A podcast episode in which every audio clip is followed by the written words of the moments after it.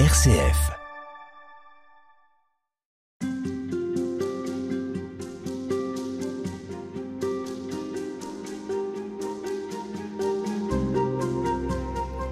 La Voix du cœur, c'est le titre de votre livre, Philippe Dautet, un ouvrage qui paraît chez Salvatore et dans lequel vous vous appuyez sur l'évangile de Jean. La particularité de, cet évangile, c'est qu'il nous aide à regarder le monde en y lisant les, les reflets de l'invisible, vous l'avez déjà évoqué.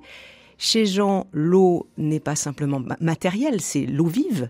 Le pain n'est pas simplement du pain, c'est le pain de vie. La vigne n'est pas simplement du fruit, c'est un corps. Donc cet évangile, il nous place sur le registre du symbolique. Voilà, il nous place sur le registre du symbolique. Donc l'évangile de Jean se situe dans une autre perspective que les évangiles synoptiques Matthieu, Marc et Luc. Et Jean nous fait rentrer dans une dimension initiatique. Il faut dire deux choses sur l'apôtre Jean. Alors euh, les, pères de l'Église ont dit qu'il était le fils de Zébédée, puisqu'on connaît Jean, frère de Jacques, fils de Zébédée, mais on s'interroge sur qui est vraiment ce Jean parce que il a une intelligence de l'enseignement du Christ, des mystères, qui est tout à fait prodigieuse, avec euh, une, dimension visionnaire. Quand on lit l'Apocalypse, on est tout à fait subjugué par ce qu'il décrit dans l'Apocalypse. Et donc, euh, on, on s'interroge et on voit des anomalies dans les évangiles. Par exemple, que Jean est introduit au Sanhédrin, comment un Galiléen peut être introduit dans ce milieu fermé que le Sanhédrin, et il fait même rentrer Pierre parce qu'il connaît la portière, il a autorité sur la portière et il peut faire rentrer Pierre au Sanhédrin. Donc voilà, on peut se poser plein de questions. Et, donc, et donc ils, ne seraient pas du même milieu, ils n'ont pas intellectuellement. Alors il y a la question, donc je laisse la question en suspens pour ramener sur un fait essentiel, c'est que Jean ne dit jamais lui qu'il est le fils de Zébédée, mais il se nomme le disciple bien-aimé, donc ce qui fait de l'évangile de Jean l'évangile du disciple. Et l'évangile du disciple, celui qui est entré dans les pas de Jésus, qui a posé son oreille sur le cœur de Jésus pour entendre battre le cœur de Dieu, et par là d'une manière symbolique, entre dans la perception des mystères et certainement celui qui peut nous faire rentrer dans l'esprit de l'évangile et donc euh, nous, nous faire pénétrer tout un monde et nous faire pénétrer notamment cette lecture verticale. Ça veut dire lecture verticale, c'est une lecture qui fait du lien entre la terre et le ciel. Mais ce lien a été largement exprimé par Jésus dans les paraboles. Dans les paraboles, eh bien, Jésus prend des exemples agraires, par exemple, de pêche, pour nous parler du royaume des cieux. Il en est du royaume des cieux comme, etc. Et il nous fait rentrer dans cet univers du lien entre cieux et terre, et ainsi nous fait entrer dans une lecture signifiante de la réalité que l'on peut appréhender, non pas une réalité enfermée dans les apparences, mais une réalité qui témoigne de la présence de l'invisible dans le visible. Oui, quand vous parlez de verticalité, ça n'est pas euh, qu'il s'agit de regarder le ciel, on est bien d'accord. Hein. C'est une question d'intériorité, de cœur. C'est dans ce monde-ci avoir une vision plus large que euh, le simple reflet de ce que je vois.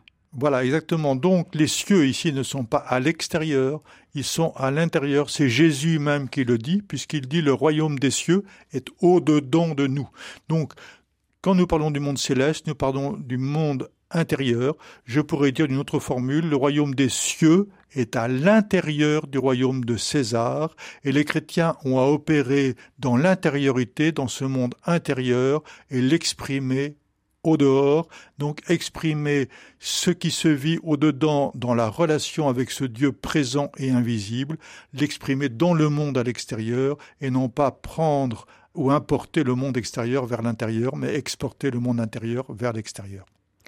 Chez l'évangéliste Jean, le thème de la naissance est fondamental. Naissance d'un homme biologique, mais aussi naissance spirituelle. C'est ce que dit Jésus à Nicodème, un juif lettré venu le rencontrer de nuit. Alors qu'est-ce qui caractérise la naissance biologique d'un côté et la naissance spirituelle? Donc effectivement, Jésus, euh, par rapport à Nicodème qui vient le trouver de nuit et qui lui dit mais je ne je viendrai pas vers toi si euh, tu ne faisais pas des miracles et je pense que si tu fais des miracles c'est que tu viens de Dieu. Donc une petite euh, manière banale d'introduire la relation et Jésus directement, directement sans plus d'introduction lui dit si un homme ne naît de nouveau, il ne peut pas rentrer dans le royaume des cieux. Donc cette naissance de nouveau, elle était rapportée au baptême, mais elle signifie ici que nous sommes nés effectivement biologiquement de nos parents, et c'est clair, de la relation d'un père et d'une mère qui ont choisi de nous engendrer, mais nous, est-ce que nous étions présents à cette décision? Euh, Peut-être pas. Ensuite, ils nous ont transmis immédiatement toutes les mémoires transgénérationnelles, c'est sympa, merci pour euh, les aïeux. Aïe aïe aïe, mes aïeux, dit un livre, voilà. Et puis ensuite, ils nous ont plongé dans un milieu socio-culturel et familial que nous n'avons pas forcément choisi. Au début, tout s'impose à nous. Et puis, nous advenons. Et ensuite, euh, qu'est-ce que représente cette nouvelle naissance? Cette nouvelle naissance représente l'accouchement de nous-mêmes, advenir à ce que l'on est, mais ce que l'on est n'est pas le résultat de ce que nos parents nous ont fait, nous ont transmis. Les déterminismes. Ce que l'on est, donc les déterminismes, les conditionnements. Nous sommes dans un premier temps fruits des conditionnements produits d'une décision des autres qui sont nos parents et nous avons à passer de cette posture déterminée et conditionnée vers cette posture de liberté, c'est-à-dire l'émergence du Fils de Dieu en nous que nous sommes. C'est ça la nouvelle naissance. Nous avons à devenir ce que nous sommes selon la pensée divine en nous et c'est cela toute la, la merveille que nous est proposé dans cette existence d'advenir à nous-mêmes pour nous libérer de toute l'emprise des conditionnements et des déterminismes qui s'imposent à nous au départ.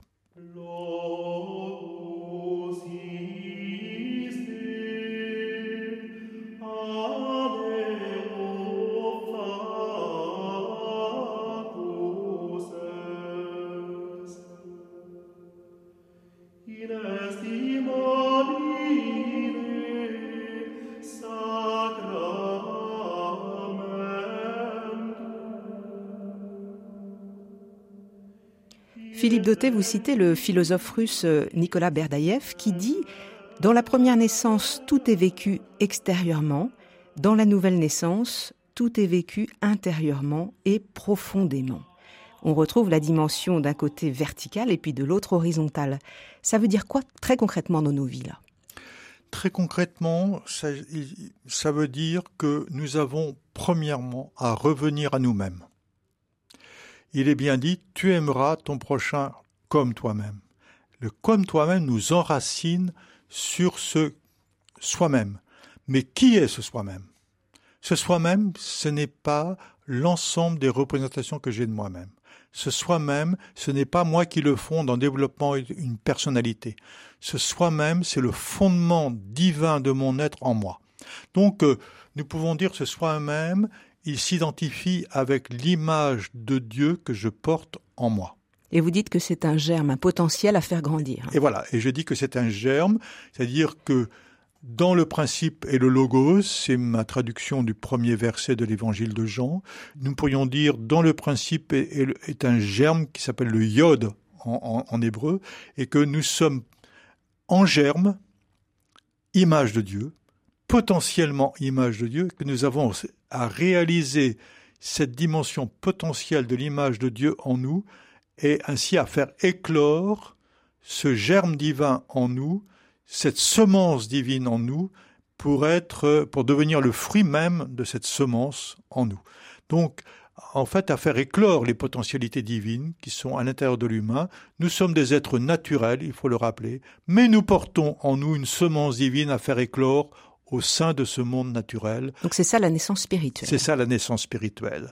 Et, et ainsi, c'est en revenant à soi-même, en descendant à l'intérieur de soi-même, et on, peut dire ici, il n'y a pas de spiritualité sans intériorité. Il n'y a pas de spiritualité sans le retour à soi. Mais le retour à soi, c'est le retour au fondement de l'image de Dieu en nous, qui est un fondement extraordinaire, que le fondement de toute l'anthropologie chrétienne. Et ainsi, c'est à partir de cette perception intérieure, je dirais même cette sensation intérieure, qu'il s'agit de envisager toute la relation au monde et aux événements, non pas se laisser intimider ou impressionner par les événements, mais entendre toute la pédagogie divine qui s'exprime au travers des événements. Pour cela, il faut être relié à soi-même. Vous citez encore euh, Nicolas Berdaïev qui dit que il faut bien faire la distinction entre l'individu et la personne. On parle beaucoup aujourd'hui des individus, les statistiques nous disent le nombre d'individus, euh, euh, c'est souvent cela quand on est dans une logique comptable horizontale. Voilà, il y a euh, un, manque et une ignorance euh, du point de vue théologique, à savoir qu'on peut confondre quelquefois dans une même phrase, on passe de l'individu à la personne. Or, du point de vue théologique, ça n'a rien à voir. L'individu, c'est l'être naturel. Nous sommes des milliards d'individus, 7 ou 8 milliards bientôt d'individus. Donc nous faisons nombre les uns avec les autres, et, en fait, euh, il n'y a rien de plus ressemblant à un individu qu'un individu, et d'ailleurs, il y a une gestion des individus qui est une gestion globale, comme si nous étions euh, des, choses. des, choses, nous étions chosifiés. Cette dimension de l'individu nous ramène à notre dimension purement biologique, que nous sommes simplement membres d'une société.